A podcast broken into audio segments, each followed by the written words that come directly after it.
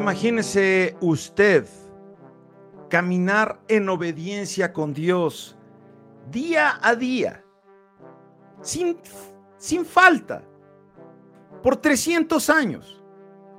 Enoch lo logró. Pero ¿cómo le hiciste, mi querido Enoch? ¿Cuál fue tu secreto? ¿Cómo puedo seguir tus huellas? Quédate aquí con nosotros.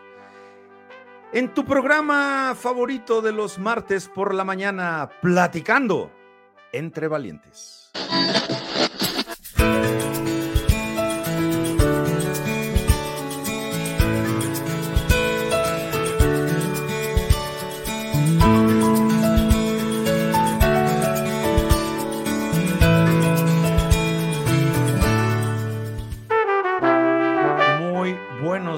Tengan todos ustedes. Bienvenidos. Y sí, ya lo sé, ya lo sé. Ya lo sé que me falta mi media naranja. Y bueno, pues resulta que llegó de última hora corriendo, corre, corre, corre, pollo esponja y me dijo, ¿qué pasó?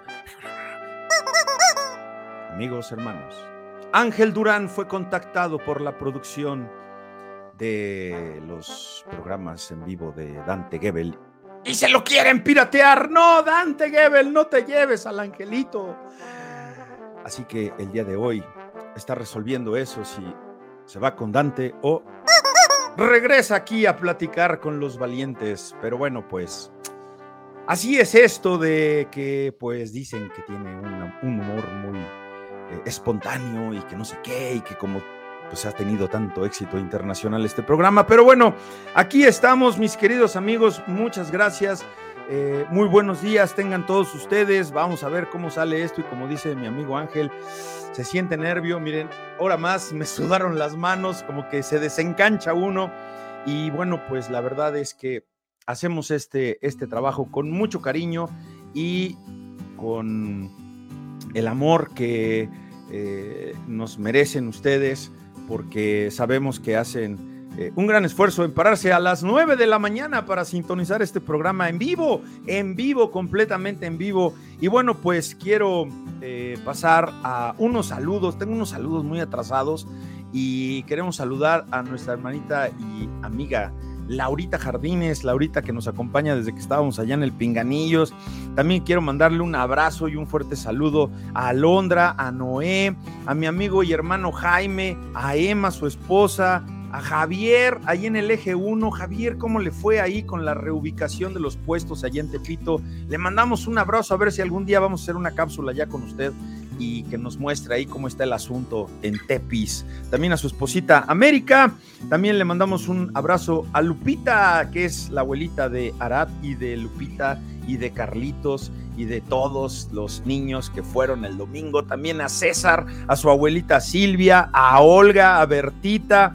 También tenemos aquí un saludo especial para Mamá Lu. Mamá Lu, jale las orejas al angelito porque Dante, no te lo lleves, Dante Gebel, suelta al angelito. También le mandamos un fuerte abrazo a quién más tenemos por aquí, al padrino Arturo, Arturito que estuvo de visita aquí en, eh, en México porque operaron de súper emergencia a su hijita. Eh, la verdad es que fue una operación muy, muy complicada porque le dio peritonitis, así que ustedes saben que eso es algo muy complicado. Pero bueno, pues eh, salió todo bien. Y, miren que no hay mal que por bien no venga, porque Arturo había estado pasando circunstancias complicadas con su hijita, de hecho con la mamá de su hija.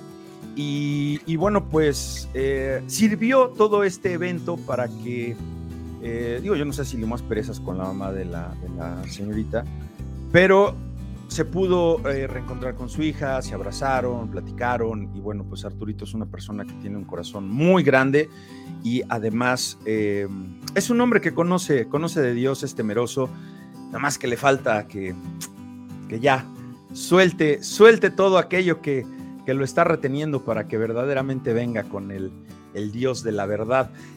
Y bueno, pues eh, también, mire, nada más aquí está, eh, espérenme, tengo aquí otro mensaje que se me está yendo a Malú Cárcamo. Eh, nuestra hermanita y toda la familia Cárcamo de Mahanaim y todos mis hermanos y amigos que nos están sintonizando de allá de Mahanaim en Nezahualcóyotl. Y un saludo y un abrazo muy especial a mi amigo y hermano pastor Josué Bonilla. Hermano, ay, mi hermano Josué Bonilla anda ahorita como diría este el Sans, ¿no? El cantante con el corazón partido.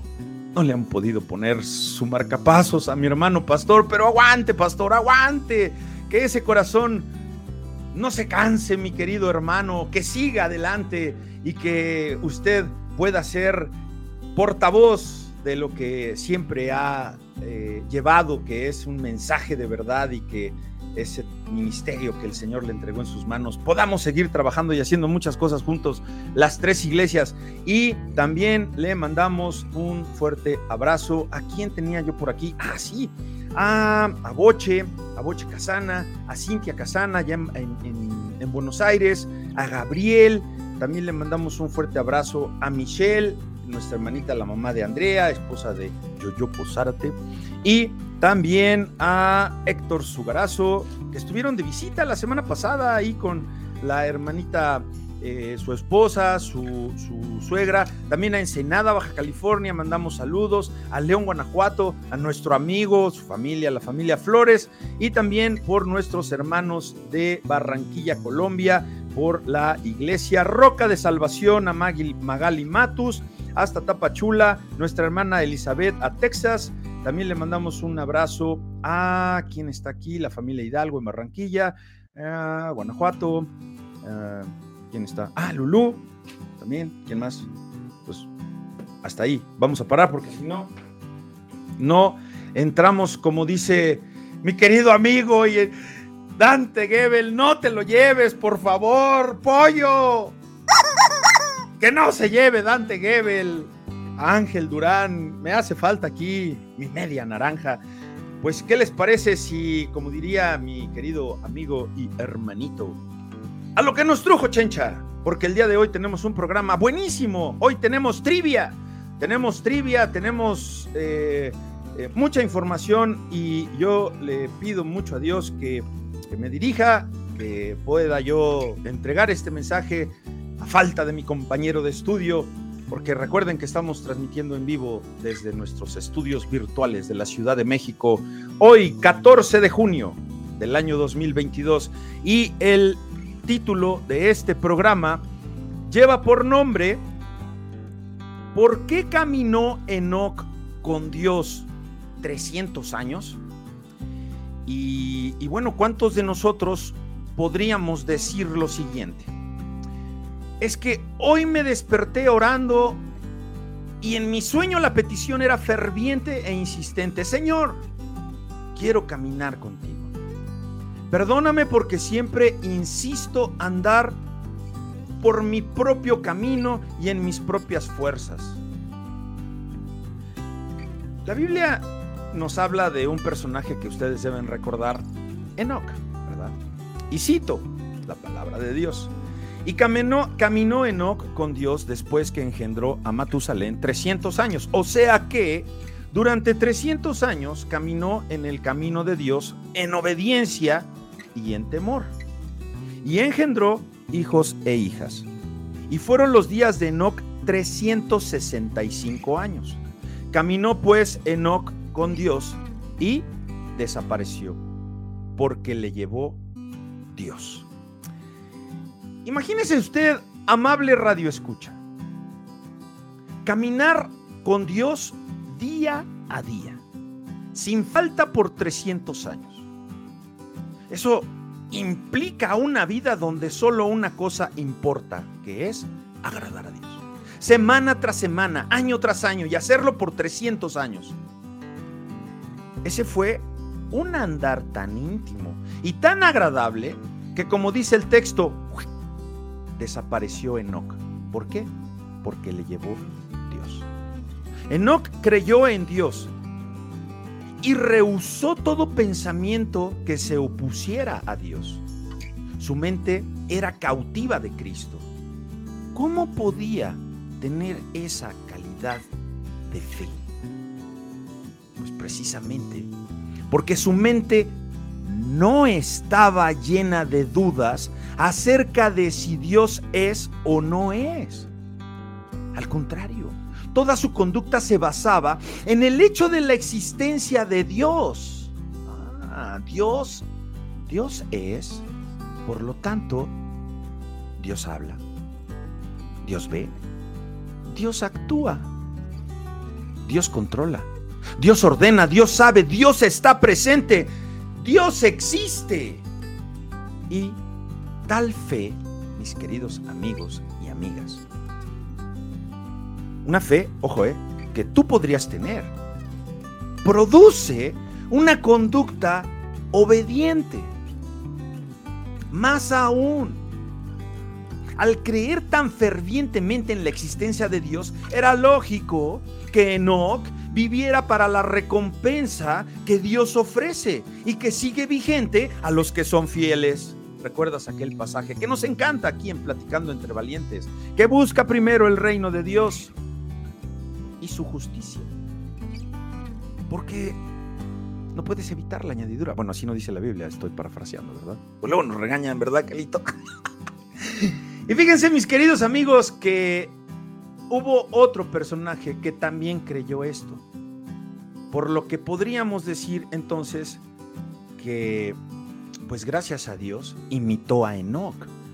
Así que, miren, eso nos puede decir que podemos nosotros imitar. O sea, hay personajes que puedes imitar y debes imitar en la Biblia, pero hay otros a los que mejor aprende de ellos, pero no lo hagas. ¿Quién imitó a Enoch? Pablo. ¿Y cómo sabemos que lo imitó? Porque creyó en esto, mis queridos amigos.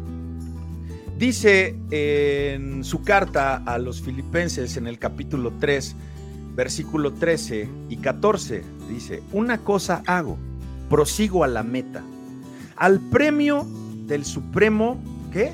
¿Te acuerdas? Llamamiento, ¡uh!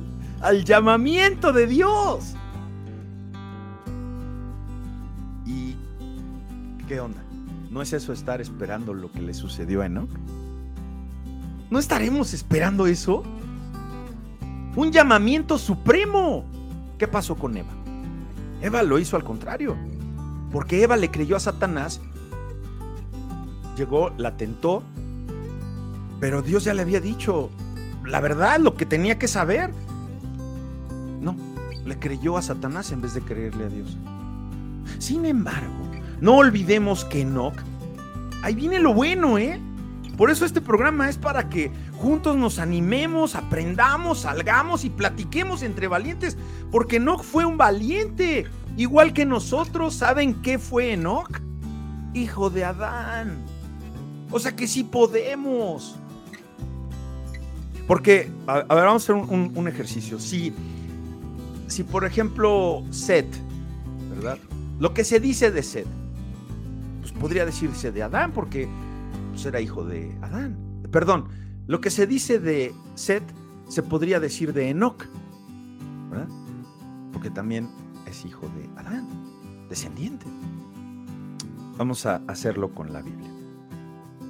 Y Adán engendró a un hijo a su semejanza, conforme a su imagen, y llamó su nombre Enoch. Y llamó, y llamó su nombre Héctor. Y llamó su nombre Malú. Y llamó su nombre Leopoldo. Y llamó su nombre... Ah, ¿no? Bueno, esa es versión chilango habla hoy de aquí de Platicando entre Valientes. Génesis 5.3. Entonces nosotros al nacer, hijos de Adán, también heredamos su imagen. Que es, pues sí, lamentablemente, la de una naturaleza pecadora. Nuestra tendencia natural es ceder a los apremios, a los apetitos horripilantes de la carne. ¿No te encuentras, amigo y hermano, hermanita, que vives a diario? Fíjate, ¿eh? o sea, decimos, es que, es que yo, yo sí vivo santamente, yo me esfuerzo, hago un esfuerzo continuo para vivir santamente. Ok, sí, se vale. Satanás quiere robarnos esa santidad por eso nos cuesta tanto trabajo permanecer en ella. Y hay un detalle más, mis queridos amigos. No tenemos mucha información biográfica sobre Enoch, porque lo que sabemos de él en Génesis 5:24 termina de forma abrupta ahí. Caminó pues Enoch con Dios y desapareció porque le llevó Dios. A ver, ¿qué pasó ahí? Pues que resulta que ese día, el día en que se lo llevó Dios, pues la gente se levantó a trabajar, se levantó a hacer lo que tenía que hacer, lo que hacían siempre. Y pues en una comunidad, pues la gente se conoce y pues resulta que no aparecía Enoch. No encontraban a Enoch. Ya no estaba con ellos. Estaban acostumbrados a verlo con ellos. Y fíjense que era, por su caminar, un personaje del cual el mundo no era digno, lo dijo Hebreos 11:38. Era uno de los personajes de los héroes de la fe. Y personajes como Enoch no era digno. ¿Por qué? Pues porque así lo determinó Dios. ¿Por qué habrá sido? Pues porque caminó 300 años con él. Aquí en la tierra, siendo obediente, siendo fiel. Y cuando dice la Biblia que caminaba, en, este pasaje que te digo de Génesis, pues es porque caminaba ciertamente y físicamente, caminaba y que, ah, como tú y como yo. Pero su testimonio era de santidad al caminar. Ahora, vamos a fijarnos detenidamente en que caminaba. Así de ir caminando, ¿no? Porque el día que desapareció, pues ya no caminó. Porque se dijeron, pues, ¿dónde está Enoch? No, pues no está. Seguro lo buscaron y se dieron cuenta de que ya no estaba. ¿Y qué sucede en nuestros días, mis queridos amigos? Pues lo contrario. Porque contrariamente, podemos decir que hoy en día no caminamos mucho. Andamos en bicicleta, en metro, en auto, en avión, la gente se traslada en autobús. En América, en Europa, se trasladan en trenes. Pero caminar. Y yo no digo que a todos, pero a la mayoría de las personas, y más en las grandes ciudades, no les gusta caminar. Fíjate. Si así somos en nuestro andar cotidiano, cuanto menos en nuestro caminar con Dios. 300 años sin falla. ¿Cómo entonces poder caminar en el camino de Dios, particularmente en nuestros días, cuando todos al parecer buscamos agradarnos a nosotros mismos. Somos el foco de atención. Y vivimos en una era tan egocéntrica que nos vuelve egocéntricos. Vivimos en una era tan permisiva que nos vuelve permisivos que podemos hacer todo al fin que Dios me perdona. Que entonces vemos imposible caminar con Dios. Pero sí Enoch, con la ayuda del Espíritu Santo, pudo andar en perfección ante Dios por 300 años en aquel mundo tan depravado. Uy, qué lejos se oye, ¿no? Aquel mundo, aquel, aquel, ¿no? aquel mundo tan depravado. Cuidado, mundo. Cuidado, porque en ese tiempo de Enoch, cuando él pudo caminar con Dios 300 años, acuérdense que ya venía, ya venía el diluvio. ¡Wow! ¿Qué vendrá para nosotros? Lo que venga, porque tú y yo somos más que vencedores en Cristo Jesús.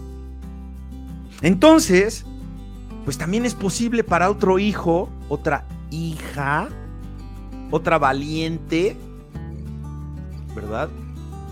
Hija de Adán, hijo de Adán, que en esta corrompida y deteriorada sociedad pueda andar de forma en que le agrade a Dios. Y entonces persiste la pregunta. ¿Y cómo le hiciste, Enoch? Cuéntanos, cuéntanos ya, cuéntanos cuál fue tu secreto. ¿Cómo puedo seguir tus huellas, Enoch? Bueno, la respuesta la da ese otro gran caminante, el que les comenté que lo imitó, Saulo de Tarso, cuyo nombre en griego es Pablo. Escribiendo eh, a Timoteo, dice, Cristo Jesús vino al mundo para salvar a los pecadores, de los cuales yo soy el peor. Primera de Timoteo, capítulo 1, versículo 15. Pablo reconoce lo que tú y yo debemos reconocer, su herencia adámica. ¿Y qué dijo Pablo? Yo soy el peor. Pero enseguida reconoce que Cristo vino a salvarnos del pecado. Pero ¿cómo es que nos salva, mi querido Pedro? Por medio. Pongan mucha atención aquí, mis queridos valientes de este hermoso programa. No se pierdan cómo es que hace esta obra. Por medio de la obra del Espíritu Santo. Para el apóstol, la vida era una lucha, un profundo deseo de agradar a Dios, junto con manifestaciones de su pecaminosidad. Oímos su llanto desesperado, ¿te acuerdas? Miserable de mí. ¿Quién me librará de este cuerpo de muerte? Y vimos que Dios proveyó la respuesta perfecta en Jesús. ¿Por qué? Pues por su propiciación, su redención, su justificación y su reconciliación. Hasta el momento entonces sabemos que número uno, por ser hijos de Adán, todos somos qué? Pecadores. Pero número dos, por poner nuestra fe totalmente en Cristo Jesús, somos a la vez hijos de Dios. Es como entonces tener dos familias. De la primera, no estamos muy orgullosos, ¿verdad? Y eso a veces es muy real, como de la familia de padre, ¿no? Híjoles, que de ahí todos eran infieles, todos eran borrachos, todos eran delincuentes. A ver, aquí no estamos hablando de eso. Tú tienes dos familias y de la primera mmm, no tienes como que mucho bueno de qué hablar. ¿Por qué? Pues precisamente por el pecado que la rodea, la rodeó o la sigue rodeando. Y nuestra propensión a pecar, pues es evidente porque decimos, es que lo traigo en la sangre. Bueno, el asunto es que nos gusta. ¿Qué nos gusta? Pues el sabor al pecado. Sabe rica a veces, hay que quitarnos esos deleites de la carne y pues también porque descendemos de esa familia, como si hubiera sido esa familia que les repito, eh, que creemos a veces, porque ahora nosotros habiéndonos rendido a los pies de Jesús, pues ya no opera esa condenación para los que aborrecen a Dios. Habiendo dicho lo anterior, no podemos dejar de ser de esa familia. No te puedes quitar ese linaje, porque además lo traemos en el ADN. Y aunque somos también adoptados en la familia de Dios, continuamos siendo de la primer familia. Pero tenemos una gran bendición y tenemos un, un gran aliciente. Que al haber sido adoptados en la familia de Dios, Cristo nos redimió con su sangre de todo aquello que nosotros pudimos haber hecho y por supuesto que no vamos a andar cargando con las fechorías de nuestro abuelo. Entonces, la enseñanza bíblica de que somos hijos adoptados nos ayuda a entender la idea de los padres. Hijos de Adán, nuestro padre natural, la familia que comentamos ahorita que hablábamos de la familia del abuelo, y los hijos adoptados por un padre nuevo que es Dios. Entonces, al igual que un niño que es adoptado por una familia, pues bueno, tiene un nuevo padre y a la vez retiene todos los genes heredados de su padre natural, por lo que nosotros en el aspecto espiritual, pues somos parecidos. Pero si Dios es nuestro Padre, ¿cómo podemos disfrutar a plenitud de los beneficios espirituales que ahora corresponden a los hijos adoptados? Pues Pablo nos revela estos secretos espirituales. Y comienza con muy buenas noticias. Ahora pues, ninguno, ¿verdad? Ninguna condenación hay para los que están en Cristo Jesús. Romanos 8.9. Perdón, Romanos 8.1. Si pertenezco a Cristo y en virtud de mi fe, la conciencia no puede acusarme por todo mi pasado, entonces ¿quién me acusa? A veces ya ni la gente nos acusa, somos nosotros mismos. Aunque la gente natural eso no lo entienda. Y, y ¿saben qué? Son los que primero nos dicen, qué fácil para ti, ¿verdad? Todo el daño que me hiciste. Y ya te hiciste cristiano y ya se borró todo, ¿no? Pues sí. sí. ¿Por qué ahora? Pues ninguna condenación, ninguna condenación hay para mí y para los que están en Cristo Jesús. Pero, amigos, debe haber un requisito y eso es lo que tú le debes de decir a tu familia. Y si ya se lo dijiste y todavía te siguen diciendo eso, ¿qué crees? Que no has dado testimonio de tu transformación. Porque entonces tu boca dice una cosa y tus hechos dicen otra. Y el requisito del que les estoy hablando nos lo da Pablo como una cláusula condicional y nos dice que, claro, que no hay condenación para los que andan, perdón, que hay condenación, que hay condenación para los que andan según la carne y no para los que andan conforme al Espíritu. Es entonces por los frutos que tú conoces a un verdadero nacido de nuevo. No hay más no hay más que, que hacer eso. No, no, no va a ser por una oración de fe que tu familia te va a decir, pues no te creo. No te creo que eres cristiano, porque pues, no, para mí eso no es que ser cristiano. Bueno, tal vez ellos necesitan conocer de la palabra y bueno, pues poco a poco se darán cuenta de que, ah, no, pues sí es cierto, sí había sido transformado. Entonces hay dos maneras, dos maneras, y no nos perdamos, no nos perdamos porque esto se va a poner bueno. Hay dos maneras de que puede vivir un ser humano según la carne, ¿verdad? Y según el, el espíritu. Y vamos a ir a un texto, mis queridos amigos, en la carta a los romanos, en el capítulo 8, versículos eh, del 1 al 17, que dice así. Voy a leer la traducción Dios habla hoy y bueno, creo que estamos bien en tiempo, así que les agradezco mucho que estén aquí todavía, que sigan. Eh, no puedo tener mucho contacto con el monitor y prefiero concentrarme aquí, así que dispensen. Dice Romanos 8 del 1 al 17. Así pues, ahora ya no hay ninguna condenación para los que están unidos a Cristo Jesús, porque la ley del Espíritu que da vida en Cristo Jesús te liberó de la ley y del pecado y de la muerte, porque Dios ha hecho lo que la ley de Moisés no pudo hacer, pues no era capaz de hacerlo debido a la debilidad humana.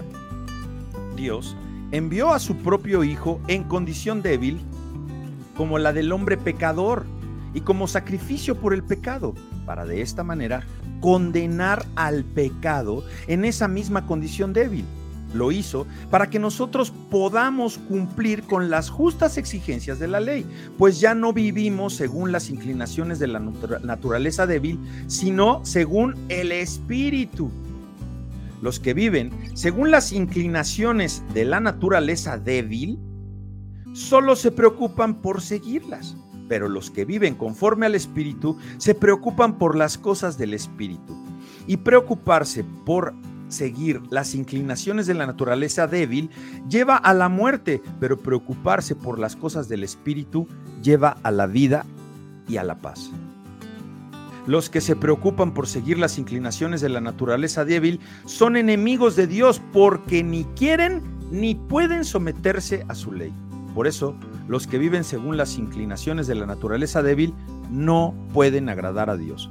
Pero ustedes, ya no viven según esas inclinaciones, sino según el Espíritu, porque el Espíritu de Dios vive en ustedes El que no tiene el Espíritu de Cristo no es de Cristo. Pero si Cristo vive en ustedes, el Espíritu vive porque Dios los ha hecho justos, aun cuando el cuerpo esté destinado a la muerte por causa del pecado. Y si el Espíritu de aquel que resucitó a Jesús vive en ustedes, el mismo que resucitó a Cristo dará nueva vida a sus cuerpos mortales por medio del Espíritu de Dios que vive en ustedes. Así pues, hermanos, tenemos una obligación, pero no es la de vivir según las inclinaciones de la naturaleza débil. Porque si viven ustedes conforme a tales inclinaciones, morirán. Pero si por medio del Espíritu hacen ustedes morir esas inclinaciones, vivirán.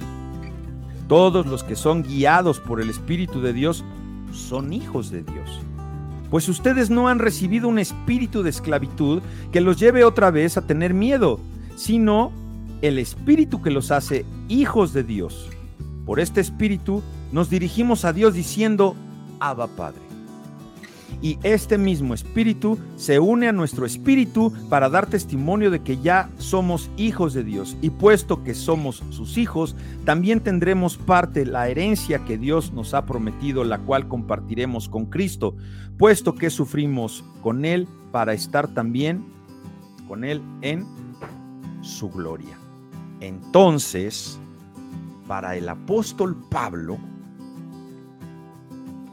la carne es sinónimo de estar sin Cristo, sin redención. Y fíjense ustedes, y muchos podrán decir, no es cierto, no es cierto. A ver, espérenme. Miren. Se ha interpretado en muchas ocasiones a Pablo equivocadamente. Y algunos estudiosos han creado tres niveles de vida. Número uno, personas sin Cristo. Número dos, convertido que desobedece a Dios, o sea, el famoso cristiano carnal. Y número tres, el cristiano fiel que vive según el Espíritu.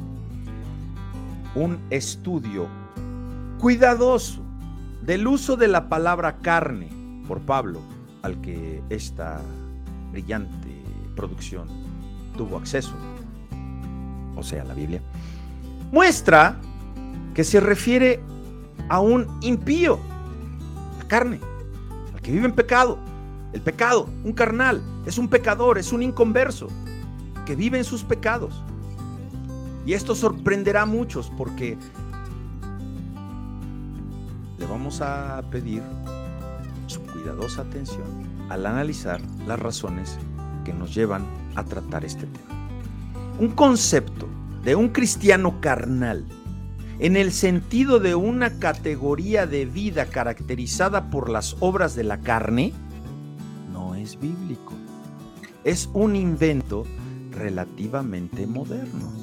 Sí es cierto que Pablo usa el término carnales, sarquinoi, refiriéndose a los creyentes de Corinto, primera carta a los Corintios, capítulo 3, versículo 1, pero inmediatamente explica el significado de tal descripción. Dice que los corintios estaban exhibiendo ciertas actitudes y conductas de inconversos, celos, contiendas, disensiones, lo cual era y es reprochable.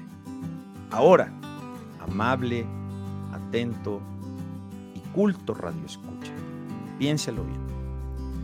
Una cosa es manifestar temporalmente ciertas características carnales y otra cosa es vivir en un constante y total estado de carnalidad. Para Pablo, andar conforme a la carne, Romanos 8:4, es vivir como un impío, un inconverso, y no en una categoría de vida permitida para un creyente. O sea, cristiano carnal, no puede ser. Porque cuando establece la categoría de creyentes carnal, más bien cuando se establece la, la categoría de cristianos carnales, entonces, ¿qué no estamos aprobando un estilo de vida que acepta y permite el pecado? Hermanos, amigos, ni el apóstol Pablo, ni Dios, ni tú, ni yo podemos disculparnos ni justificarnos para vivir habitualmente en el pecado. Y fíjense ustedes con qué claridad el apóstol condena tal idea de sí, con, cómo condena tal idea y con qué claridad dice, vestíos del Señor Jesucristo y no proveáis para los deseos de la carne. Romanos 13, 14. Pablo nos está señalando, y cito Romanos 8, 9. Más vosotros no vivís según la carne, sino según el Espíritu, si es que el Espíritu de Dios mora en vosotros. Y si alguno no tiene el Espíritu de Cristo, el tal no es de él. Romanos 8, 9. Entonces, con estas palabras, enfatiza lo que estamos afirmando aquí. Que ser salvo no significa vivir según la carne. Fíjense, hemos recibido una vida nueva, un corazón nuevo, creado por Dios. La carne es del pasado, es de la vida inconversa. Si tenemos a Cristo, el Espíritu Santo nos transforma para vivir de acuerdo con aquello que complace a Dios, no a la carne. Segundo lugar, es la obra del Espíritu de Dios. Lo que, lo que obra en nosotros, lo que es por ese proceso de regeneración y santificación, constituye la diferencia entre vivir en la carne, o sea, siguiendo los apetitos naturales de nuestra naturaleza adámica, seguir pecando deliberadamente o vivir en el Espíritu. ¿Cómo? Como un hijo transformado por Dios, luchando, ahí está, ¿verdad? Porque algunos ya habían dicho, no, ¿por qué me dice que no pecamos? No, luchando por no pecar. En tercer lugar se establece un gran poder del Espíritu Santo. Él es el que resucitó a Cristo. ¿De dónde? Entre los muertos. Y esa misma tercera persona de la Trinidad es la que nos da ese eficaz poder transformador para vivir en el día a día como según el Espíritu. Es decir, vivimos de manera que podemos agradar a Dios. Ahí se va aclarando. Si somos de Cristo, el Espíritu de Dios mora en nosotros, no parcialmente, sino con todo su poder el poder de la resurrección, el poder de Unamis. Si el Espíritu de Dios no mora en nosotros, entonces no somos de Cristo. Versículo 9. Claramente el apóstol nos está enseñando que debemos tener a Cristo y al Espíritu Santo y que no podemos tener a uno sin el otro. Entonces, entonces, no es lo que a veces erróneamente según la palabra y lo que acabamos de ver a la luz de las escrituras, se enseña. ¿Qué se enseña, Héctor? Que primero se recibe a Cristo y luego, en otro momento, se recibe al Espíritu Santo. La salvación y la regeneración es obra especial del Espíritu de Dios. Y esto no ocurre sin su divina intervención. Es indispensable que un hijo de Dios tenga el Espíritu Santo en su vida, porque sin la poderosa obra del Espíritu no hay salvación, no hay regeneración, no hay cambio, no hay victoria. ¿Sobre qué? Sobre lo que nos está apartando de Dios, el pecado. Y cito, versículo 11, y si el Espíritu, y si el Espíritu de aquel que levantó de los muertos a Jesús mora en vosotros, el que levantó de los muertos a Cristo Jesús, vivificará también vuestros cuerpos mortales en su espíritu que mora en vosotros. Versículo 11. Entonces el poder de una nueva vida que rechaza el pecado y vive para, para agradar a Dios, ese poder viene del Espíritu, no viene de uno. Es un poder transformador que da vida a los muertos en delitos, pecados, deleites. Es quien actúa en nuestros cuerpos mortales. El Espíritu Santo nos está cambiando, nos está santificando, nos está preparando para el cuerpo inmortal. Es lo que primera de primera carta los Corintios, capítulo vean, capítulo 15, versículo 14 llama al cuerpo espiritual. Ese cuerpo que vamos a tener en el cielo. Y en quinto lugar, el Espíritu Santo es nuestra guía. Ahora, fíjense bien, ¿eh? la idea de guía que tenemos en la Biblia tiene que ver con mostrarnos el camino correcto, ¿verdad?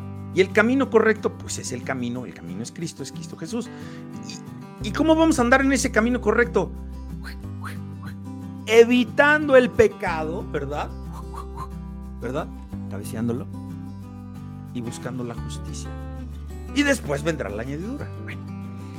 no es, entonces, mis queridos amigos, no es esa idea popularizada en nuestros días de que el Espíritu de Dios nos va dictando a dónde ir con quién ir, con quién platicar, qué empleo aceptar, qué viaje vas a hacer, si lo vas a tomar o no lo vas a tomar, la pareja que vas a tomar, qué decisión. No, no, no, no, no, no. Eso no es lo que dice la Biblia. Dios no es un guía turístico, el Espíritu Santo no es un agente de empleos. La preocupación de Dios en tu vida y en mi vida es que no pequemos. Eso es lo más importante. El pecado es lo que trae la ira de Dios. Es del pecado aquello que causó la muerte de Cristo. Que el Espíritu Santo haya venido para librarnos. Nos libró de esa muerte. El pecado en nosotros, esa tendencia para complacer los deseos de la vieja naturaleza adámica, es la preocupación, es así, del Espíritu Santo. Entonces, ¿cómo obra? El Espíritu en nosotros, mi querido Ángelus de Nacimiento. Ay, no está el angelito, pues ahorita se los digo. No nos está enseñando, perdón, sí nos enseña, nos enseña el camino, el Espíritu Santo, nos enseña el camino, pero a través de la Biblia. Es en la Biblia que están todos los consejos y manera de vivir Luego no queremos. Es que eso es muy radical. Es lo que debes hacer. ¿Y qué hace el Espíritu Santo a través de esos consejos y esas maneras de vivir que, nos que, que, vemos en la Biblia y que se nos plasman en la cabeza y luego bajan al corazón? ¿Qué sucede? ¿Qué sucede? ¿Qué, qué, qué, qué labor tiene el Espíritu Santo? Darte entendimiento para comprender lo que Dios te está revelando de la revelación que ya fue escrita, ¿verdad? Ya te está iluminando, ¿verdad? Y Cristo habló de eso. ¿Saben cuándo? Cuando dijo, cito Juan 14, 26, mas el consolador, el Espíritu Santo, a quien el Padre enviará en mi, nombre, Él os enseñará todas las cosas y os recordará todo lo, que yo todo lo que yo os he dicho. Entonces, la obra del Espíritu de Dios es aplicar la Biblia la palabra de Cristo, a que la lleves por, por vida, a que la lleves por obra, eso es lo que es lo que tiene que hacer y llevar un vivir un hijo de Dios. Es por la Biblia. Que Él nos enseña lo que es correcto, lo que está conforme a la voluntad de Dios y lo que es pecado de la carne. Si un hijo de Dios no estudia su palabra, pues entonces difícilmente podrá el Espíritu Santo aplicar estos conceptos bíblicos a esas áreas pecaminosas que cada día nos están azotando y que mucho, mucho daño está haciendo y que hay miles, incluso gente muy cercana a nosotros que están retrocediendo en el camino de la fe. Pues, así es, amigos porque antes éramos esclavos del pecado. Ahora un nuevo poder ha entrado en nuestra vida para romper ese yugo y guiarnos poderosamente en la senda que le agrada a Dios. Deudores somos, no a la carne, para que vivamos conforme a la carne, sino que habéis recibido el espíritu de adopción por el cual clamamos Antes eras esclavo de la carne. Ahora te puedes decir, ahora soy hijo. Soy libre para obedecer a mi padre. Ah, ¿verdad? Libre para obedecerlo. Y ahí es ahí, donde nosotros tenemos que tener cuidado, hermanos. Porque ese padre no es como muchos de ustedes. No es un padre consentidor. No es un padre permisivo. ¿Verdad? No es un padre que no le importa mucho lo que hago. Sino es un padre que controla y gobierna en justicia. Y su Espíritu Santo me da la fuerza para seguir en ese camino de, obediencia por lo que en todo momento tendremos que hacer morir las obras de la carne. Sabemos lo que la carne quiere. Sabemos también lo que el Espíritu. Porque Él nos lo indica. Es un conflicto interno que nos está haciendo agonizar muchas veces. Sin embargo, tenemos, ¿qué tenemos, mis queridos amigos? Una seguridad la seguridad de su divina presencia y de su carácter. El que levantó a Jesús de los muertos, el Espíritu Santo, lo tenemos nosotros. Y esa realidad debe ser alentadora, amigos. El mismo Espíritu da testimonio a nuestro Espíritu de que somos hijos de Dios. Él nos está avisando. Te redarguye a veces, ¿no? Te, te alerta, ¿verdad? Y, sabes que también nos está, además de avisar, consolando. Y nos está estimulando para que no nos demos por vencido. Amigos, el pecado es grande. Y el pecado es poderoso. pero mucho más grande es el que mora en nosotros. Nunca olvidemos que el mero hecho del conflicto interno cuando tú tienes bronca adentro y que estás batallando y que dices, pero ¿por qué? Y siento esto y quiero hacer esto, o caíste y te estás arrepintiendo. Esa es una batalla, es una bronca interna que traes tú. Es una prueba de la presencia de Dios en tu vida y de que te está guiando. Y cuando no hay ese conflicto, cuando no hay esa bronca, y es entonces cuando nos debemos preocupar. Porque todos los que son guiados por el Espíritu de Dios, estos son hijos de Dios. Y todo esto, mis queridos y amables televidentes, nos lleva de regreso a Enoch. ¿A qué creyeron? ¿Ya se le olvidó el buen Enoch? No. El autor de la carta a los hebreos hace pues nos viene a ser como un sumario, un resumen perfecto de lo que se requiere para caminar con Dios. ¿Qué? Pues, Hebreos 11, ¿no? Fe.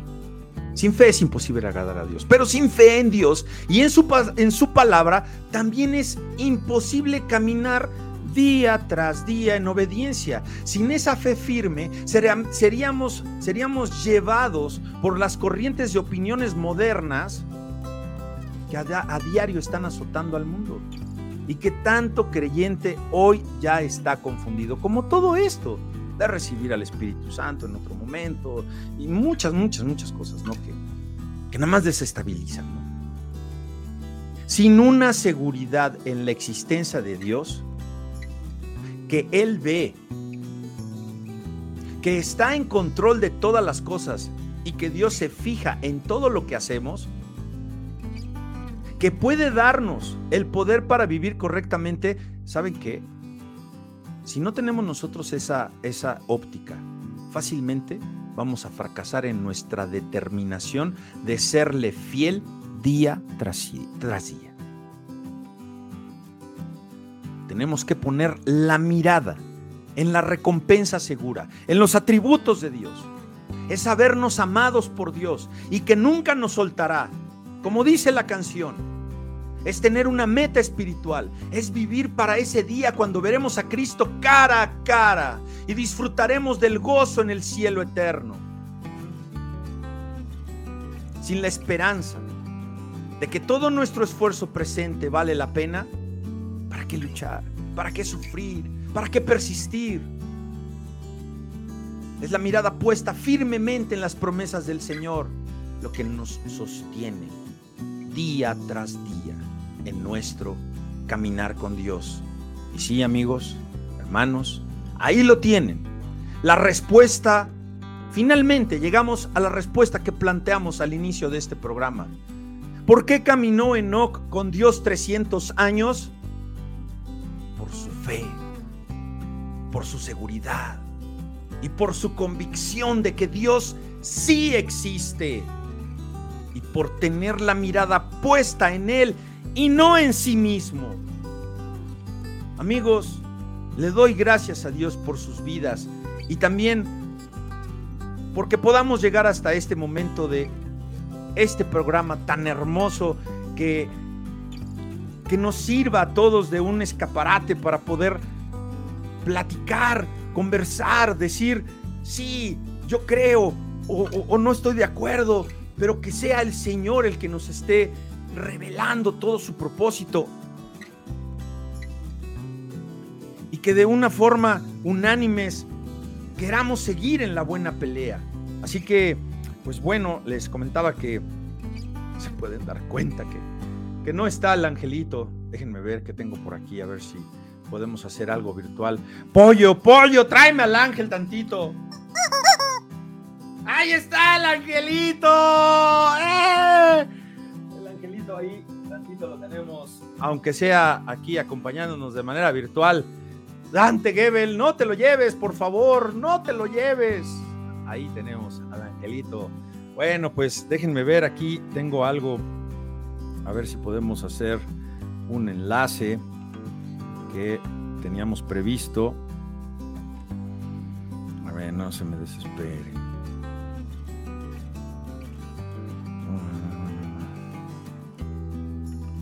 Ahí está, a ver. Vamos a ver.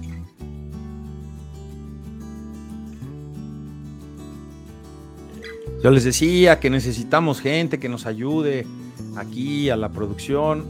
Por ahí me habló eh, una hermanita, lamentablemente no tenía laptop y eh, pensaba que era otra circunstancia. Hola, buenos días. ¿Estará el hermano maestro Ramón? Oiga, ¿no está muy ocupado? No, para ustedes ¿Me puede tomar una llamada? Perfectamente, pues. Primeramente, Pollo Esponja lo saluda, pastor, amigo, maestro, teólogo. Ah, este sí es teólogo. Ramón Vázquez, ¿cómo estás, mi querido Ramoncito? Muy buen día, muy buen día, Angelito, Dios les bendiga. Muy feliz de amanecer con, con la gracia de Dios y bueno, escuchando este programa tan importante para muchos de nosotros, que es un desayuno espiritual que dura una semana, pero se retiene en el corazón por siempre, hermanos. Gracias a Dios por sus vidas. Y pues saludos a todos los que nos están escuchando, que entiendo que, es de diversas partes del mundo. Sí. Ya este, el Señor ha ampliado mucho esto y, mucho más hará, eso me queda muy claro. Pero pues, saludos a todas las personas que nos están escuchando con, con el amor en Cristo, ese amor fraternal, pues se les abraza desde aquí. Y pues aquí estamos, amados hermanos, aquí estamos a la orden. Muchas gracias, Ramón. Pues bueno, les presento a, nuestro hermano. Es una persona que pues no es guayabearlo, pero sí es muy sencillo, es muy humilde. Yo lo conocí cuando él era mi director allá en el ITI, en el instituto, y lo aprendí a querer, lo aprendí a respetar desde allá arriba, que nos daba instrucciones, cómo dirigía ahí el instituto. La verdad es que un hombre muy tenaz. Y nos quisieras platicar un poco, mi querido Ramón, eh, esto del ITI, qué es, si está al, alcance de las personas eh, comunes, si es alguna eh, necesidad de pertenecer a alguna denominación en especial. ¿Qué es el ITI? ¿Para quién es, mi querido Ramón? Claro que sí, con mucho gusto.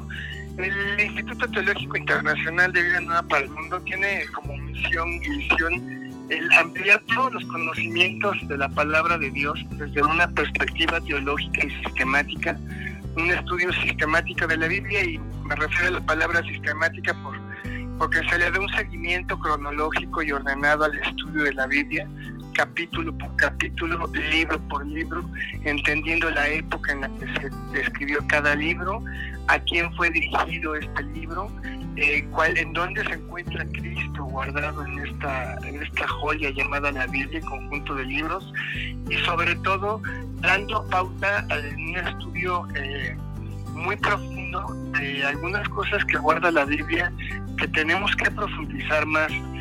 El instituto lo que busca es que los alumnos que, que toman en línea, se puede tomar en línea o presencial, estos estudios teológicos, pues se preparen a ese llamado que tienen cada, cada persona en esto tiene un llamado especial. Yo les quiero invitar a todos los que nos escuchan a que despierten al llamado que Dios tiene, porque pues estás en Cristo es porque eres alguien muy importante en la obra de Dios y Él te está llamando. Y el instituto es una herramienta muy útil para que podamos comenzar a andar en esos pasos del Señor con una firmeza, con una sana doctrina, con un grupo de pastores consagrados a la palabra, maestros que se dedican a una preparación muy profunda y servidores que tienen un corazón de niños, que sirven con amor, que todos los que estamos en el instituto realmente disfrutamos el hacerlo, lo hacemos por gratitud y pues fuimos invitados, igual como yo los estoy invitando en esta mañana, el instituto es para todo aquel que tiene a Cristo en su corazón. Nosotros no tenemos eh, ninguna segmentación de denominaciones.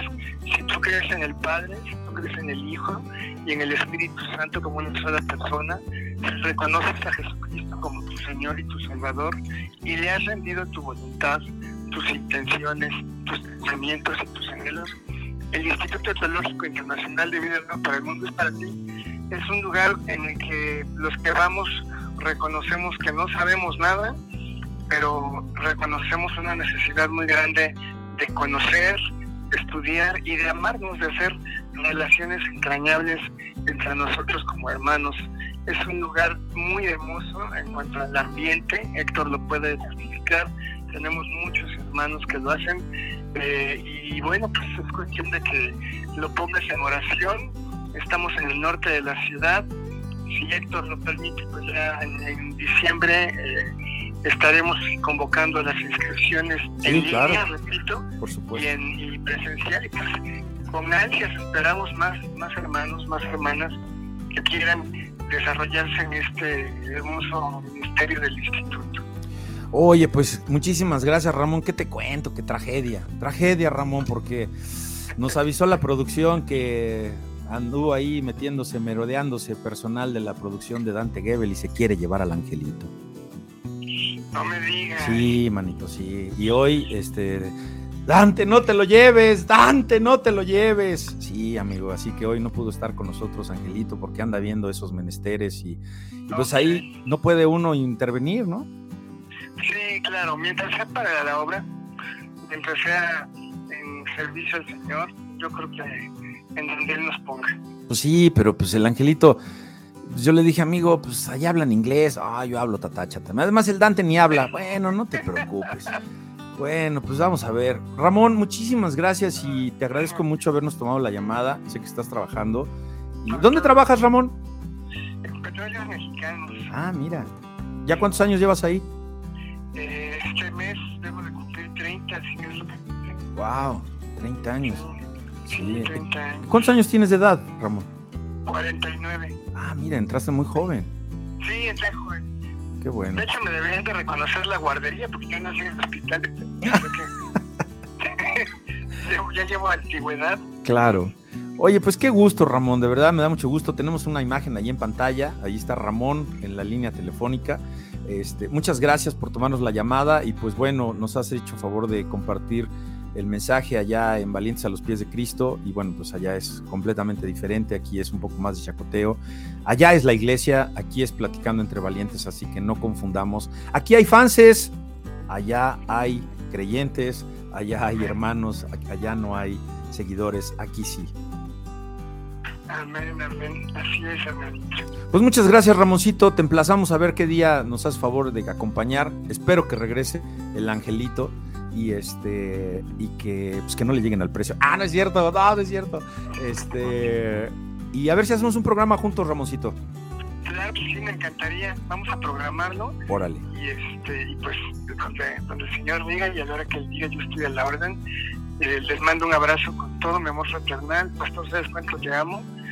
Gracias a Dios por tu vida y por, por todo lo que el Señor hace a través tuyo y de ese gran equipo de hermanos que tienes detrás que son valientes de Jesucristo, que tienen el valor de, de ponerse en una esquina con una bocina, a predicar el Evangelio en lugares en los que en esa misma esquina han matado gente. Sí, claro. En esos lugares en los que han hecho cosas terribles, Sí, claro. ahí el Espíritu Santo los ha fortalecido y ahí se ponen a predicar y, Sí, y eso no es más que obra de Dios, es la llenura del Espíritu, es el temor de Dios y la gratitud. Eh, yo sé que tú eres un siervo consagrado a la palabra, recibiste de gracia y das de gracia, Gracias a Dios por tu vida, porque mucha gente a través de este hermoso programa, que es un programa muy dinámico, de mucha bendición para todos, eh, logras que el Espíritu impacte en nuestros corazones. Gracias. A la orden, mi querido eh, hermano Ramón, maestro, pastor, doctor. Eres todo. ¿Qué onda? Hasta fisicoculturista, porque está tremendo el hermano, ¿eh? Así que ahí les encargo. Ramón, muchísimas gracias. Gracias y que Dios te bendiga y seguimos aquí. Igualmente, un abrazo, nos seguimos escuchando. Ahí estás. Pues ahí lo tienen, una, una, refrescadita aquí con, con el hermano Ramón. Y bueno, pues muchos saludos, tengo muchos saludos aquí. Pero ¿qué les parece si pasamos a esa sección ya tan afamada y tan pedida por muchos de ustedes? Así que vamos a la trivia del día.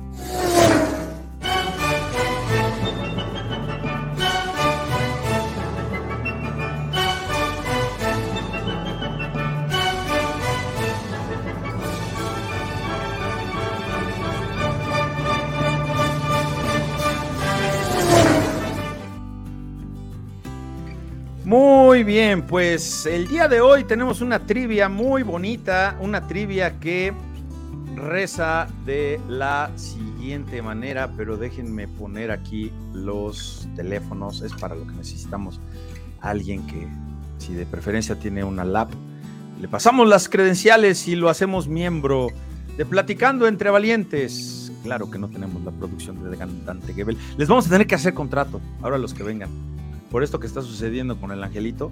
No, de veras que ángel. Pero bueno, vamos a, vamos a, vamos a esperar qué el Señor tiene para nosotros. La trivia del día de hoy ya está el pollofono activo, así que en espera de su respuesta, póngase abusado porque el premio, el premio está buenísimo. Y dice la trivia del día de hoy: ¿Qué profeta fue primo de Jesús? Fue decapitado? Ahora, acuérdese que aquí le voy a hacer otra pregunta porque no la vea tan pechito. ¿eh? Así que ahí lo tienen y que corra tiempo para su llamada. El profeta fue primo de Jesús y fue decapac decapacitado. ¡Decapitado! Llámenos aquí al pollófono. Al pollófono. Está abierto el pollófono. ¿Y saben qué? A ver, vamos a hacer algo. Vamos a, a, a ver, vamos a ver si nos contestan aquí esta llamada. Va a estar buena esta, ¿eh? Ahí lo tiene, pollófono activado. A ver, vamos a ver si nos contestan, ¿eh? Esta llamada está buenísima, buenísima. A ver si nos contestan, ¿eh? ¿Aló? ¡Hermanazo! Oye, hermanito. Bendiciones, Mira, Hermano, ¿está ocupado? ¿Está ocupado? No, no, no, al contrario, estoy en cama porque me agarró una gripe fuerte, pero estoy bien ya, recuperado. Bueno, póngase tapabocos para que no nos para que no nos pegue el bicho. Espérenme, porque estamos en vivo, hermanazo. Estamos hablando directamente Wow. a Perú, a Lima, Perú, pero también tenemos una llamada en el pollófono. Así que póngale a su radio ahí en el Face, en, en pa- eh, Platicando entre Valientes del Facebook, en la página o en la página oficial. Ya tenemos página oficial de Platicando entre Valientes. Póngale hermanazo, porque lo tenemos desde Perú al hermanazo. Ahorita regreso con usted. Platicando entre valientes. ¿Quién habla? Buenos días. Hola, ¿qué tal, hermano? Buenos días. Habla Julio. Julio Pampacata desde Perú. Ah, del. Es que estamos ahorita hablando con Julio Pampacata desde Perú, nuestro hermano venezolano, mexicano. No, no, buenísimo. A ver, mi querido Julius, ¿tienes la respuesta a la pregunta del día de hoy? Ajá, sí es este, Juan el Bautista. Perfectamente bien. Parcialmente contestado. Porque si no te creas que te vas a ir liso y llano como toda la vida, porque eres un arrollador de los premios de aquí de Platicando entre Valientes. La segunda pregunta, mi querido Julio del DF. Ajá. ¿En qué libro? Ahí te va. eh. Y va con cronómetro. ¿En qué libro está el título y dice, todo es vanidad? Ah, es proverbio. ¡No! No, no, no, no, no, no lo fue, no lo fue. Así que lo siento mucho, mi querido Julio. Te falló ahora sí el tiro, mi querido hermano. No lo es. Discúlpame, gracias por participar. Julio del DF, gracias, amigo. Te mando un abrazote y que Dios te bendiga. Pronto nos vamos a ver por allá porque vamos a ir a, a ver allá a tu esposita. Gracias. Claro que sí. Seguimos, seguimos. Sigue, sigue la trivia. Julio Pampacata, ¿cómo está usted, hermanazo? Oye, bien, bien, gracias a Dios, bien, todo bien, con la bendición del Señor. Oiga, ya trae voz de, en la hora. trae voz de monstruo, por hermano. la gripe. Ah, ah, Sí, ahorita por la gripe, Ah. pero estoy bien, gracias a Dios. Ya recuperándome, pues. ah, ok. De hecho, el miércoles hay, el miércoles hay prédica y hay que estar activo ya. Eso El es. Señor tiene sus tiempos, el Señor tiene sus tiempos. El mañana ya me pone 100% operativo. Amén. Oiga, pues, ¿qué cree que está en vivo? Está en el programa Platicando entre Valientes. Qué lástima que hoy este, no estuvo el angelito, pero pronto. pro- déjeme ver porque es, es que el pollófono hablan. Ah, es que hablan porque tenemos No, premios, tenemos muchos premios. Tranquilo, tranquilo. Oiga, Julio, cuéntele un Ah. poquito, cuéntele un poquito a, a nuestro auditorio. Eh, Espéreme, espéreme, porque pollófono, pollófono a la una, a las dos, a las tres. A ver, permítame, Julio, no se vaya, ¿eh? Platicando entre valientes, buenos días. ¿Quién habla? Ah, qué barbaridad. Ahí está. Eso es, qué bueno, ahí está. A ver, ahora sí. Platicando entre valientes, ¿quién habla? Ángelo, Ángelo, Ángelo, ¿de dónde? ¿Nuestro hermano de Italia? eh, casi de aquí de la Narvarte. No, hermano, hermano, mira, de verdad que Platicando entre valientes, ¿quién habla? bájale a tu radio, papá, ya te la sabes. Oye, tú, este, Ángel. Mira quién está en el, aquí está Julio, ¿sí lo escucha? Me atreví, sí, me atreví a marcar. Te iba a marcar cuando estaba Ramón, pero bueno. Órale. Justo, Hermano Ángel, ¿tienes la respuesta a la trivia del día de hoy? Por supuesto. A ver, dínosla. Bueno, primero es Juan el Bautista. Muy bien. Segundo, el libro de Eclesiastés. Perfectamente bien contestado, Angelito. Te ganaste, mira, el premio de hoy es una Biblia eh, especial evangelística de Tierra Alta Morelos que vas a poder compartir con todas esas personas que, que tú eh, tanto ayudas y que, que fortaleces. ¿Y qué te parece, mi querido Ángelus, que seguimos aquí con la entrevista del hermano eh, Pampacata y luego platicamos tú y yo para ver eso de que te quiere llevar Dante Gebel. ¿Te parece bien? Ok, hermanito, saludos a Julio. Dile que le mandan saludos los tacos de Chapultepec. Eso es, ya estás, ahí estás, mi querido Ángelus. Órale, órale, gracias. Pampacata, ¿cómo está usted? Oye, bien, como dice mi hermano, y dijo una gran verdad, mira, cómo extraño los tacos de mi México lindo y querido. Ah, su. Con su respectivo chipolote, mira eso. Chipolote. No tiene nada igual. no tiene Chipolote. nada igual.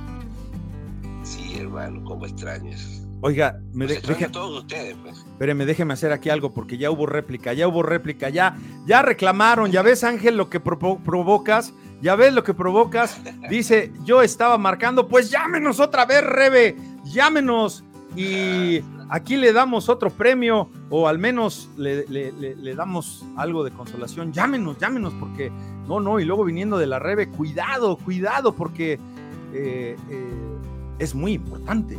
que nuestro auditorio esté contento. Y bueno, Julio Pampacata, eh, cuéntele un poquito a nuestro auditorio eh, de usted, quién es, cómo fue que llegó a México, algo así breve, platíquenos dónde está, qué está haciendo. A ver, Julio, platíquenos. Bueno, primeramente empezar, hermanos, siempre decirles que nuestro destino está en manos de Dios, ¿no? Una vez se hace planes, hace proyectos, pero a la final siempre el Señor a revelar la verdad en nuestro camino, ¿no? Yo fui a México, estuve allá cuatro años, gracias a Dios, con excelentes hermanos que con los cuales compartí mi vida espiritual, pero después el Señor me trajo aquí a Perú, donde efectivamente aquí iba a ser la obra. Aquí fue donde el Señor me abrió puertas, me puso en una iglesia, entré como un simple miembro y empecé ya a desarrollar los servicios de la iglesia. Y el Señor mismo te va abriendo puertas. Amén. Déjeme tomar una llamadita, Julio. Espéreme, porque estamos en vivo y Lupita no vino hoy. Platicando entre valientes, buenos días. ¿Quién habla? No puede ser que volví a Ah, hola, hola, ahí está. ¿Quién habla? Rebeca, pastor. Ay, Rebe, bájele a su dispositivo, mi querida Rebe, por favor. Bueno, bueno. Sí, Rebeca, pastor. Hola, Rebe, ¿cómo está usted? Bien, gracias a Dios. No, no está bien, está enojada porque mire aquí ya nos, nos anda reclamando la Rebe. No se vale, va a ver, Rebe, le doy otra trivia, ¿le parece? a ver. A ver, si es, como dicen por acá, a ver si es cierto. Oiga, mi Rebe, ¿quién le mandó cortar la cabeza a Juan el Bautista?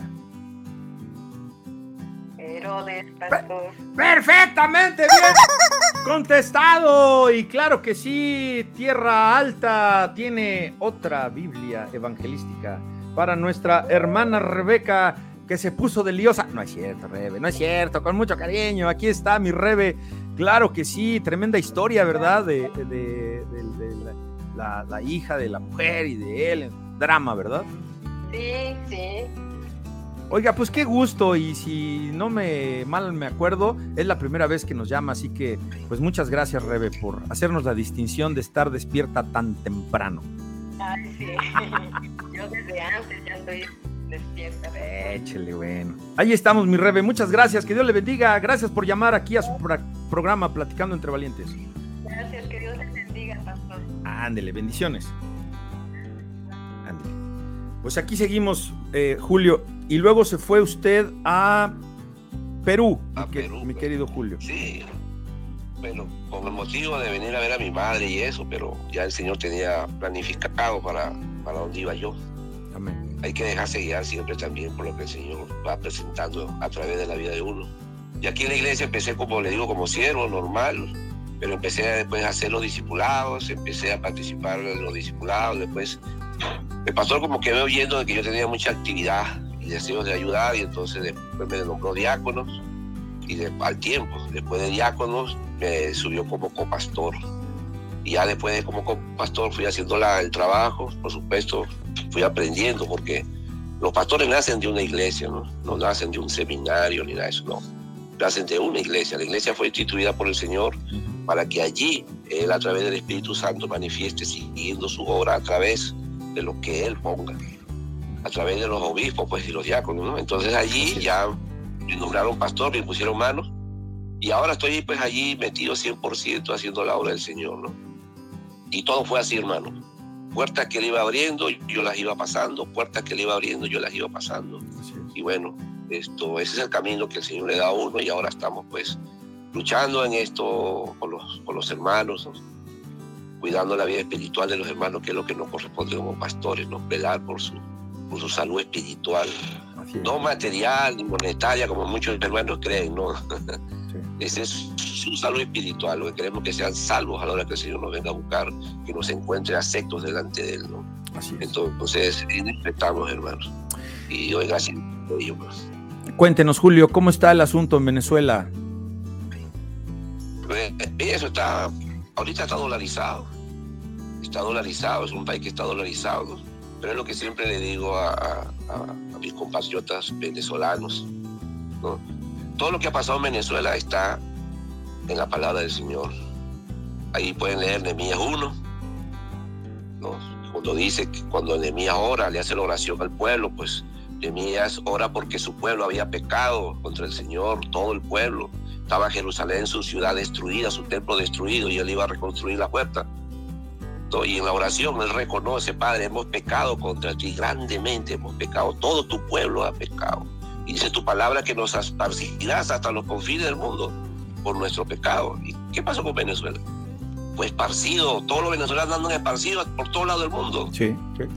Puso un solo hombre, Chávez. Chávez era el propósito para cumplir lo que Dios tiene planificado como juicio, porque Dios hace juicio. No es un Dios malo, no es un Dios vengativo, no. Él es santo y perfecto. Son los juicios, Él se guía por su palabra, son los juicios. Somos pecadores y por tanto vamos a recibir juicio de Dios. Y lo hizo, pues. Y con un solo hombre hizo que una nación rica con todo el petróleo, diamantes, oro y todo eso, caiga a la pobreza que inclusive se compara con países del África, ¿no? Y sin menospreciar África, pero fíjense ustedes. Así es la palabra de Dios. ¿Y qué dice su palabra después? Y, y le recuerda a Dios, le dice, Padre, pero también dices en tu palabra que si tu pueblo se arrepiente, si tu pueblo se arrepiente, tú voltearás tu rostro hacia él y los traerás desde donde se encuentren a que conformen ese pueblo que te va a adorar. O sea que Dios es el único que puede hacer que Venezuela sea lo que debe ser Venezuela, como un solo pueblo. Si todos los venezolanos como pueblo se arrepienten de la idolatría, de todos los pecados que hemos cometido, ¿no? ¿Producto de qué? De las bonanzas petroleras. Mm. Allí, hermano, el whisky costaba más barato que una cerveza. Mm. Más caro una cerveza que el whisky. Y había una depravación, bueno, horrible. Entonces Dios castiga todo eso. Entonces ese es el mensaje. Muchísimas gracias. claro que sí, pues es un, es un gran testimonio de alguien que lo vivió en carne propia. Eh, algún día, pues bueno, también le lanzamos a usted la invitación, mi querido hermanazo, a ver si un día nos acompaña aquí. Le digo que se andan queriendo llevar al angelito. Ahorita ya marcó, nada más que pues tenemos que continuar con este programa. Qué bueno que ya dio señales. A mí se me hace que ya salió de allá de la reunión en Las Lomas y a ver cómo le fue allá con Dante Gebel porque se lo querían llevar a trabajar a con Dante Gebel, eh, hermanazo. Ah, caramba. Sí, no. Pero bueno, pues vamos a ver ahí. Hermanazo, muchísimas gracias por tomar la llamada hasta Perú, Lima, Perú. Eh, salúdenos mucho a Peggy, por favor. Que Dios les bendiga. y gracias, muchas gracias. Que Dios le guarde. Y seguimos, seguimos a la orden, hermanazo. Ok, muchas gracias. Que el Señor los bendiga a todos también. Saludos a mi hermana Ana Luisa. Y bueno, hermano, que el Señor te siga bendiciendo allá, siempre fortaleciéndote para que sigas llevando adelante la obra, hermano, porque la verdad es esto, pues muchos son las mías y pocos son los obreros, hermano. Pero ahí estamos. Aquí estamos. Que el Señor los bendiga, hermano. Gracias, hermanazo. Bendiciones. Un abrazo, Héctor. Nos vemos, hermanito. Gracias, Julio Pampacata. Qué bonitos recuerdos. Y claro que sí, pues ahí anda extrañando los tacos de su aperro de acá de Chapultepec, a donde se lo llevaba el angelito. Oigan, pues, ¿qué les cuento? Que quiero, por favor, pasar unos saludos aquí para Ursulina Sánchez y a Leonardo Soto a Colombia. También le quiero mandar un fuerte abrazo a nuestro hermano y pastor. Qué error tan garrafal cometimos Ángel y yo en decirle Nelson, Nelson, Nelson. Pues si no es Nelson, es Nelson Castellanos. Él está en Houston, Texas. Houston, Texas. Hasta allá a nuestro hermano pastor Nelson Castellanos. Ahí lo tenemos emplazado también al hermano, nada más que anda ocupado. Le mandamos un fuerte abrazo también a Marilú, a la Lucas, que anda ahí ya eh, muy contenta y nos fueron a visitar el domingo. Espero que no sean puras visitas y que ya estén ahí. Hermano José Ortega, gracias por tu participación. Nada más que, nada más, nada más que es por pollofono, por pollofono y te llevas los premios que tenemos aquí en tu programa Platicando entre Valientes. Carlita Montoya, mucho gusto en saludarla, que Dios le bendiga. Gracias, gracias por mandarnos mensaje. También a nuestra ermita, hermanita Marilú Cárcamo y a toda su bella familia, a todos, a todos que integran esa hermosa familia de artistas. Gracias, Rebe. Ahí está, ya nos pusimos a cuentas con usted. Robert Benzal, saludos, amigo. Y aquí estamos. Y sirva esa, esa, ese saludo para otro amigo que tenemos que se llama Tomás Gómez. Él nos sintoniza, creo que es en Honduras, y dice que tuvo problemas de adicción y que sigue este programa porque dice que recibe mucha paz. Así que bueno, pues ese es el, ese es el, eh, el resultado que nosotros esperamos, ¿verdad? Para que eh, tengan ustedes paz que viene solamente Jesús, que es una paz que no pide nada a cambio y espero que eh, hayan recibido eh, palabra con este programa del día de hoy de por qué caminó Enoch con Dios 300 años. Ahí lo dejamos y bueno, pues lo van a poder ustedes ver diferido. También le mandamos muchos saludos y fuerte abrazo a Francis Ochoa. No tengo el gusto de conocerla personalmente, pero ella nos sigue desde aquel tiempo del devocional del mediodía. Eh, mucho gusto en saludarla, mi querida Francis, allá en Baja California. Híjole, ya Baja California, miren mi corazoncito este, late duro porque, pues mi hija, mi hija le salió unas clases que fue a dar allá a Tijuana, Baja California, y pues resulta que se quedó. Y se quedó para bien y yo la entregué, le doy gracias a Dios por su vida, que está bien, la muchacha está trabajando, le están dando eh, la oportunidad de poder demostrar lo que ella aprendió acá y es cosmiatra profesional, tiene mil y mil y un cursos, así que felicidades Martita, te abrazo, te bendigo y le pido mucho al Señor que te siga dirigiendo. Acaba de ser su cumpleaños de mi hija, así que felicidades mi querida Marta Olimpia, hermosa. También le mandamos saludos a Gladys López, a Militzita Camacho, a la hermanita Mimi, que por aquí la vi. A ver, ahora sí que estoy aquí. ¿Dónde está la Mimi? Ah, aquí está la Mimi, que nomás nos vino a echar a perder aquí con ese choricito verde de Toluca que nos trajo, que nos mandó allá a la iglesia. Y bueno, pues ahí está. También le mandamos saludos. A ver, este hermano está como el licenciado, eh, ¿cómo se llama? Es Ricardo Picasso. Él nos sintoniza en el Spotify. Y, bueno, ya pronto vamos a continuar con las transmisiones en iHeartRadio. Ahorita hubo ahí un, un stop. Pero en Spotify tienen ustedes todos los capítulos de Platicando entre Valientes. Se llama Germán Pérez y él nos sintoniza en su tráiler. Él tiene un tráiler y anda para arriba y para abajo y ahí nos escucha y dice que ha sido de gran bendición. Así que, bueno, se pudieron dar cuenta ustedes que la transmisión no está como que en directo ahorita en, el perfil de Valencia a los pies de Cristo. ¿Por qué? Pues porque ya creció esta comunidad gracias a todos ustedes y gracias a sus finos comentarios y eso nos da pauta a poder abrir una página propia de Platicando entre Valientes.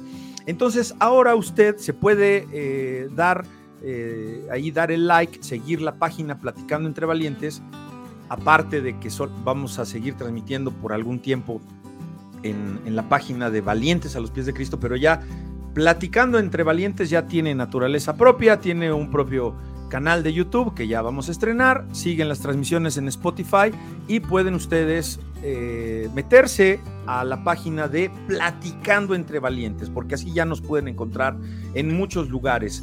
Y bueno, pues así nos encontró nuestro amigo trailero Germán Pérez. Cuídate mucho, mi querido Germán, hay mucha tentación en el camino, hay muchas cosas feas y también mucha corrupción. Que el Señor te guarde y te blinde.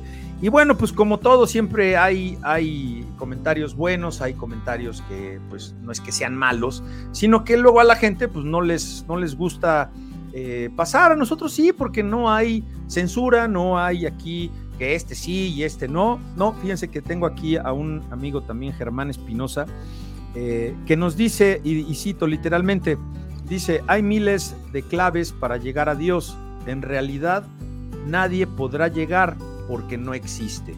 Ya no inventen idolatrías. Pues ahí dejo el comentario de nuestro querido amigo Germán. Si alguien tiene alguna respuesta, la puede usted eh, plasmar aquí en los, en los comentarios. Eh, ¿Quién más tenemos aquí? Ah, mira, ya llegó Rosita. ¿Qué onda? La estamos esperando desde las nueve, hermana.